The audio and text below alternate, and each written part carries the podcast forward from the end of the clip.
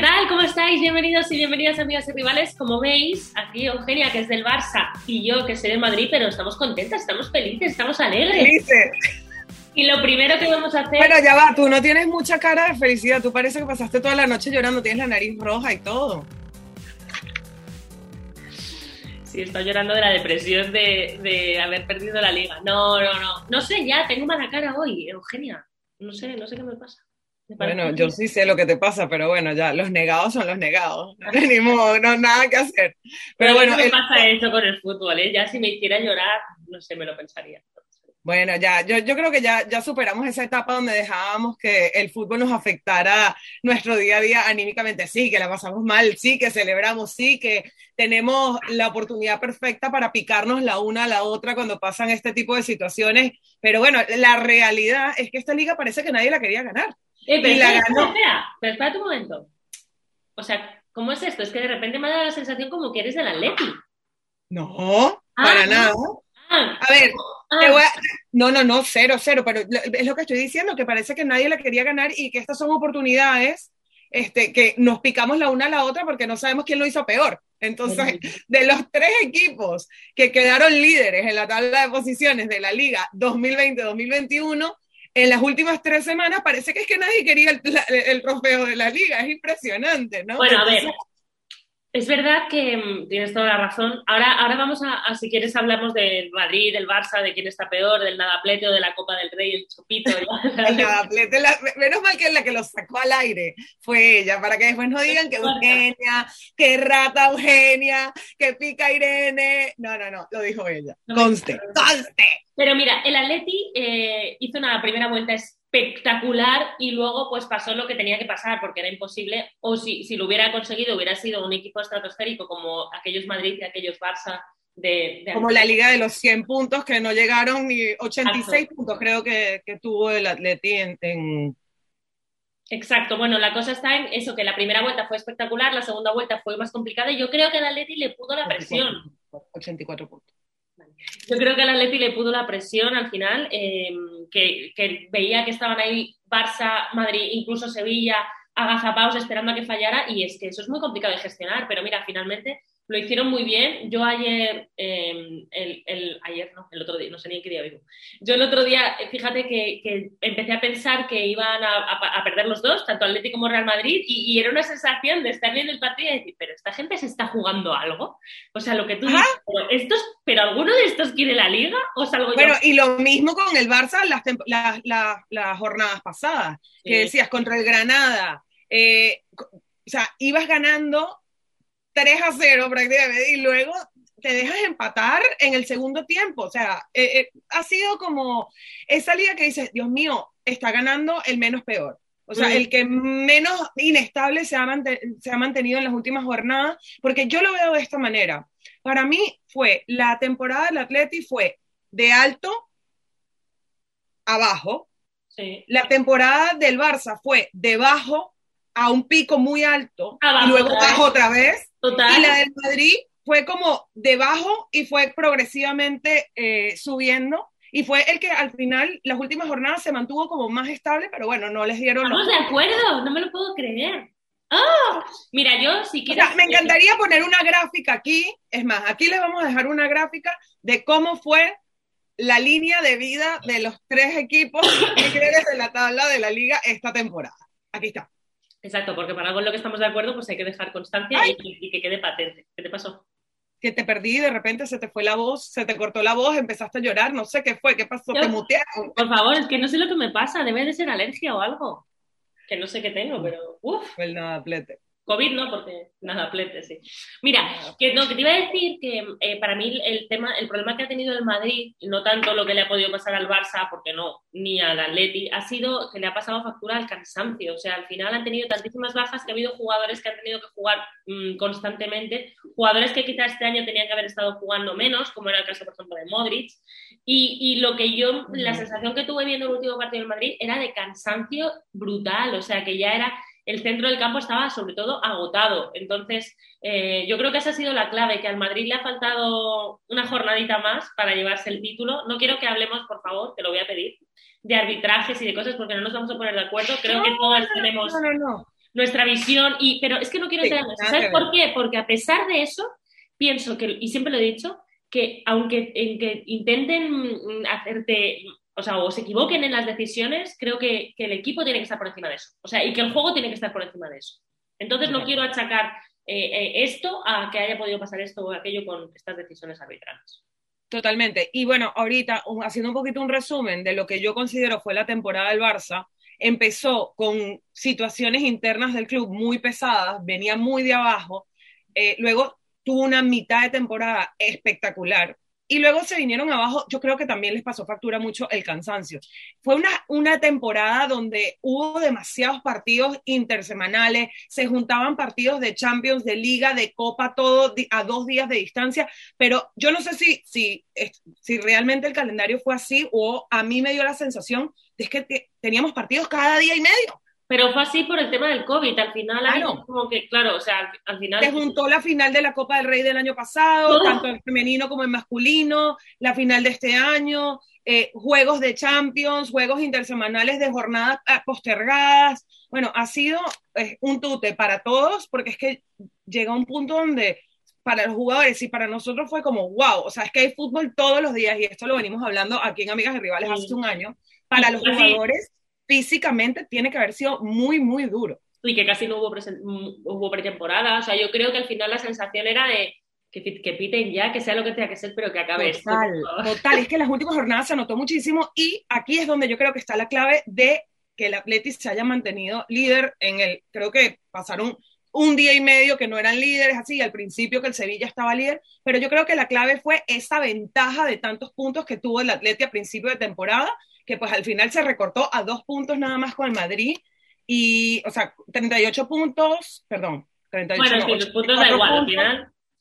Sí, 84-82 el Madrid, o sea, fueron dos puntos de diferencia, pero ahora vamos a analizar más a, fondo las temporadas de los tres equipos. Bueno, pues efectivamente yo creo que al final esos 12 puntos, esa primera vuelta que hizo el Atleti ha sido lo que ha conseguido, eh, porque ha, sido como tener un, un, comodín, ¿no? Digamos, los otros equipos no tenían el comodín y según pasaba la temporada, a pesar del cansancio, tenían que seguir eh, ganando o empezar a ganar y ir recortando puntos. Sin embargo, el Atleti se ha podido permitir, a pesar del cansancio que tenían todos, pues ir perdiendo puntos y es claro.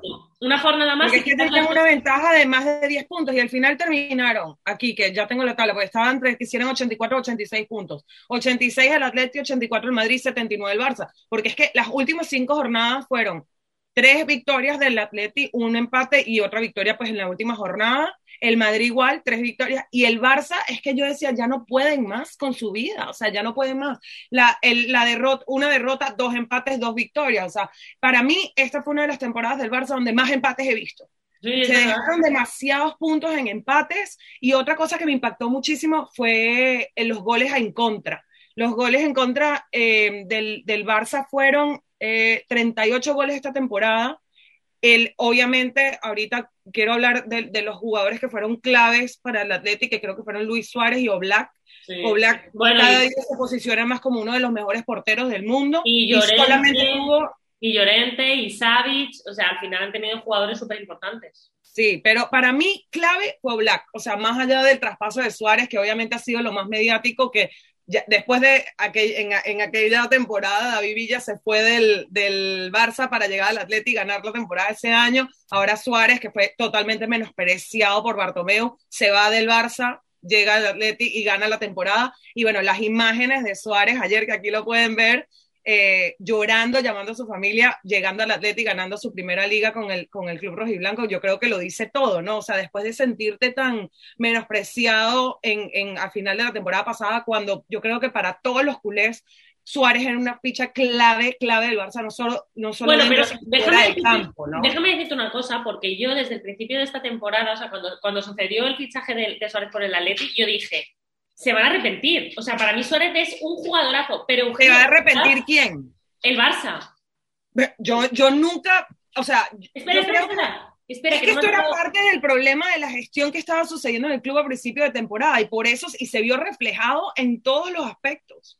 No solamente la parte económica que ya hemos debatido, ¿no? lo que te digo, lo que te digo es que a mí Suárez me parece un jugadorazo y cuando el Barça lo dejó ir y lo metió al Atleti pensé, se van a arrepentir. Y Tú me estás diciendo que se le ha menospreciado y tal, pero yo recuerdo, porque además trabajo, sabes, en el Smart y tal, y que los propios culés decían, no, el ciclo de Suárez en el Barça ya está agotado, no, Suárez, de verdad, de corazón. Sí, sí, sí, hay, bueno, hay de todo, obviamente. Claro, pero o sea, que la realmente mayoría. tampoco- pero que ahora, pero tampoco había unanimidad en ese momento de decir, no, no, Suárez se tiene que quedar entre los culés.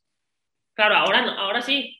No, yo, bueno, la verdad es que de- en, en mi entorno todo el mundo siempre estuvo a favor de que Suárez se quedara, porque yo creo que más allá de la parte deportiva y el efecto, o sea, la- las consecuencias deportivas de que Suárez saliera, yo creo, yo creo que también afectó mucho anímicamente a Messi, como pasó con Sí. Pinto en su momento. Te estás está sacando no solamente al que es tu one-on-one dentro del campo, sino que también era tu hermano, y eso lo vimos cuando el, cuando el Barça Atleti ahorita, en las últimas jornadas en el Camp Nou, o sea, yo al final las cámaras estaban a- a- eh, enfocando a Messi y a Suárez como caminando, buscándose, terminando Bueno, el- ahora, el Hace, partido, hace un ¿no? par de semanas estuvieron comiendo juntos en Madrid, además aprovechando Claro. un día, un día Pero es que, o sea, separaste a una dupla que no solamente afectaba al equipo positivamente dentro del campo, sino también fuera del campo. Y todo eso desestabilizó eh, todo el principio de la temporada. Eh, yo creo que Messi se sintió muy tocado también por esa decisión, o sea, como que están menospreciando y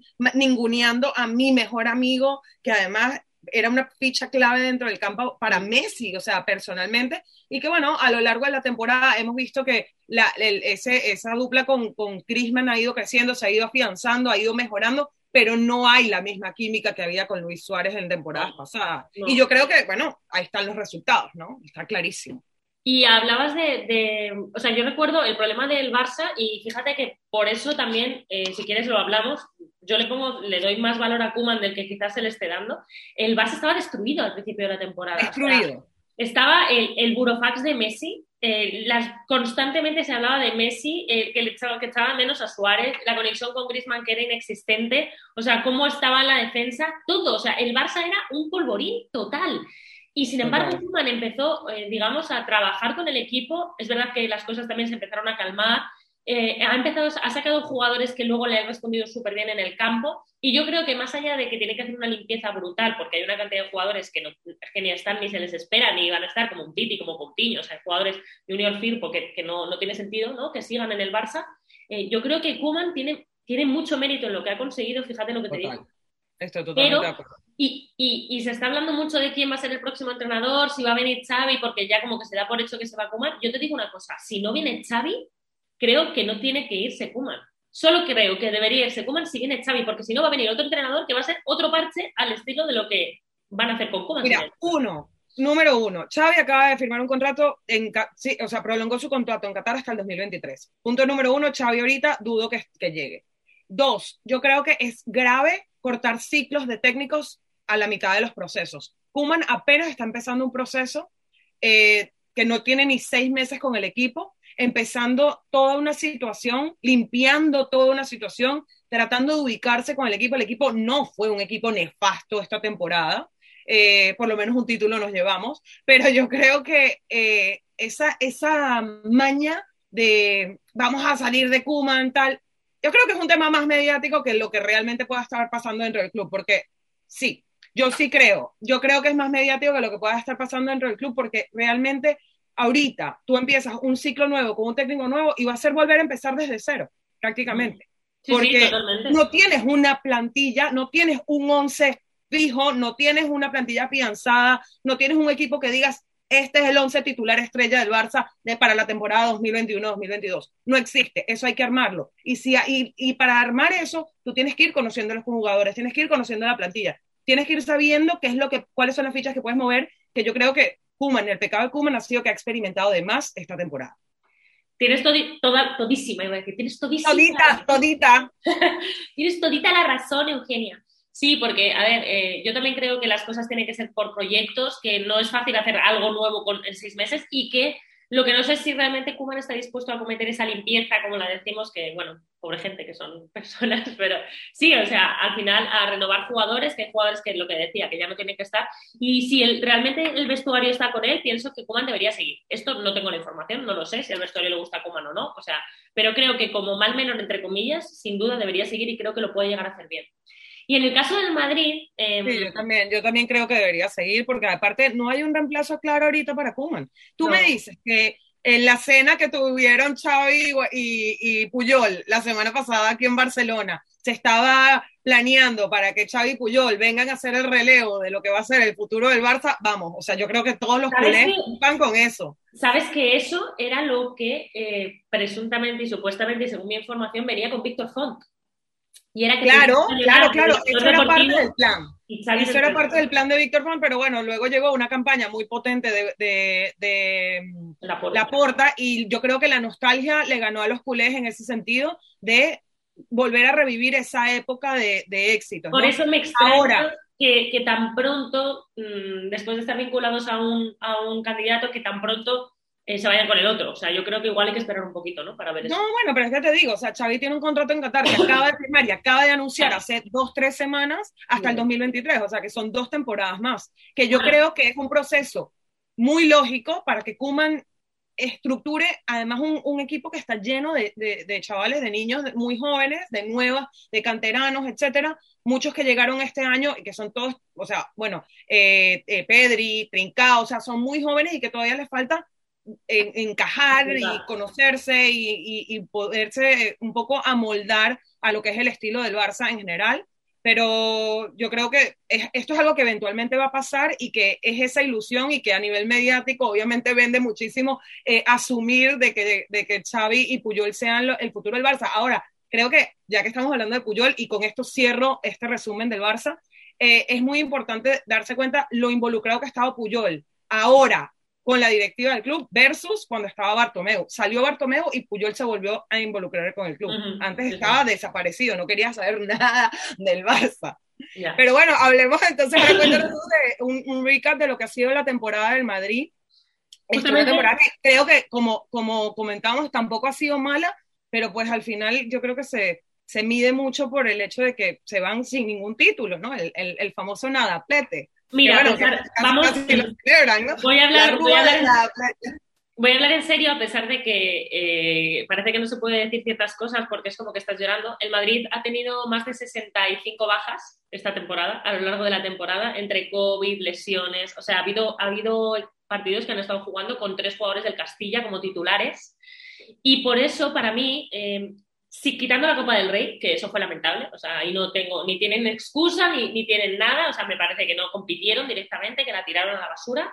Eh, salvo eso, creo que en la Champions al final se encontraron, con todas las bajas que tenían, se encontraron con un Chelsea súper rocoso, que, no, que es que fue imposible eh, jugar, competir contra ellos, pero fue en cuartos, que, que viendo cómo estaba el Madrid es que no dábamos un duro casi en octavos ya, y, lo que ha sucedido al final de la liga creo que es súper meritorio. Por eso fíjate que otra temporada... Yo creo que eso es muy de mentalidad sí, del equipo. Total, de mentalidad, competitiva. al final el Madrid es un equipo que tiene una mentalidad ganadora, sobre todo cuando a Champions se refiere. Sí. O sea, se sienten como muy cómodos dentro del campo jugando la Champions. Si tú me dices a principio de la temporada el Madrid no va a ganar nada, yo te digo fracaso. Tú me dices a día de hoy el Madrid no ha ganado nada y te digo viendo cómo ha llegado hasta el final, meritorio. Y ya está, o sea, creo que esto está siendo una temporada, ha sido sobre todo para el Madrid una temporada súper extraña, muy rara. Eh, creo que no se le puede ni siquiera achacar nada a Zidane, o sea, he visto que los jugadores lo daban todo en el campo. Ayer al final se pusieron las pilas, o sea, el otro, joder, bueno, ayer, el otro día a lo largo del partido se pusieron las pilas. Eh, y, y, me quedo con eso, o sea, no sé, no sé qué, no sé, Zidane creo que ha hecho las cosas bien. Es verdad que muchas veces a mí me pone nerviosa decir, joder, pero ¿por qué no hace el cambio ahora? O sea, ¿a qué está esperando? O ese tipo de cosas, ¿no? Que le, falta sangre. Pero, yo creo que eso, es parte de, también lidiar con todo ese desgaste físico que le, ha, que le ha llevado la temporada. Tienes que ir un poco balanceando las cosas. Y yo creo que, el Madrid... hay alguien que conoce al Madrid, sí, Sí, y, luego, Eugenia, que el Madrid tiene que hacer una limpia en el vestuario espectacular. Todos. O sea, yo creo que, hay que hacer... Igual que el... Por no, pero, pero no voy a ponerme a decir nombres aquí, pero se me ocurren, mm, como poco, se me ocurren seis jugadores que no tienen que estar jugando en este Real Madrid y que están ahí. O sea, y que a mí me dices, esta es la plantilla del Madrid titular, el año pasado te digo, ¿cómo? ¿Sabes? Mira, yo creo que hay que, hay que responder una. Primero, me encantaría este, darle el mérito que se merece el Atleti y el reconocimiento a todos los colchoneros y felicitarlos por esta liga, su décima primera eh, título de liga. Eh, eh, con el Cholo eh, me parece que es la segunda o la tercera. No lo sé. No me preguntes de datos a mí porque es que tengo la memoria de un pez. Sí, creo que. Llevan lo- los títulos de Liga, terceros después del Madrid, que es el que más lleva, y el Barça. Sí, el Cholo. Yo creo que lleva ya dos. lo voy a- lo- lo- creo- yo recuerdo una porque yo estaba en el Camp Nou Por cuando eso lo que, ganaron. que, bueno, mínimo dos. Sí, mínimo dos.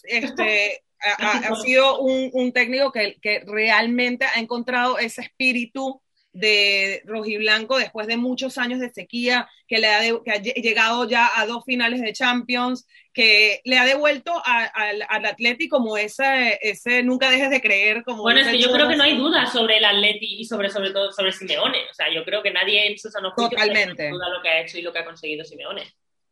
Totalmente. Yo creo que, que es muy meritorio lo que hicieron, sobre todo al principio de la temporada. Y la, y la pregunta clave para nosotras y para todos los que nos están viendo, para que nos las digan a través de Instagram, en arroba amigas y rivales.sport, en los comentarios, donde sea que se puedan comunicar con nosotros, Twitter, Instagram, donde sea, es ¿qué tiene más valor o menos valor? ¿El nadaplete o la Copa del Rey que el Barça... Perdona, esta pregunta, esta pregunta no ha sido ganando la Copa del consensuada. Esta, ¿Eh? pregunta, esta pregunta no ha sido consensuada. Esta pregunta la hace Eugenia. Esta pregunta la estoy haciendo yo, te la estoy haciendo a ti y se la estoy haciendo a la afición. ¿Tú qué dices? En el próximo capítulo te respondo. Chao. Nos vemos la próxima semana. Bye bye.